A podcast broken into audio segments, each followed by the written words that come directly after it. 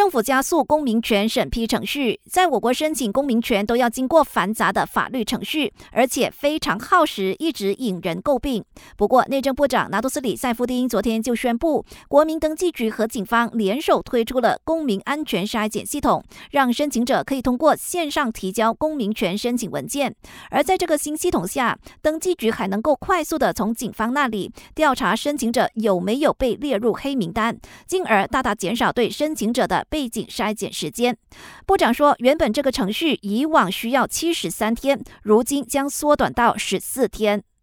另外，也是公正党总秘书的塞夫丁证实，经济部长拉菲兹在上个星期的确因为心脏病发紧急入院。不过，他在马大医院接受的心脏支架手术很成功，目前在休养中。不过，由于拉菲兹拒绝访客探视，他至今也无法见上拉菲兹。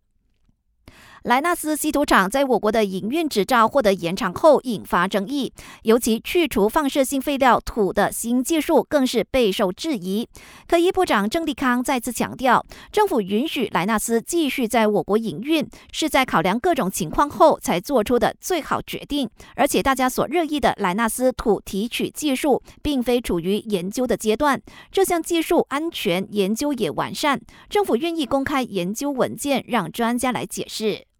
最后，本台正在招募新闻主播，欢迎符合资格者将履历表和一分钟的新闻录音发送到 newsroom at s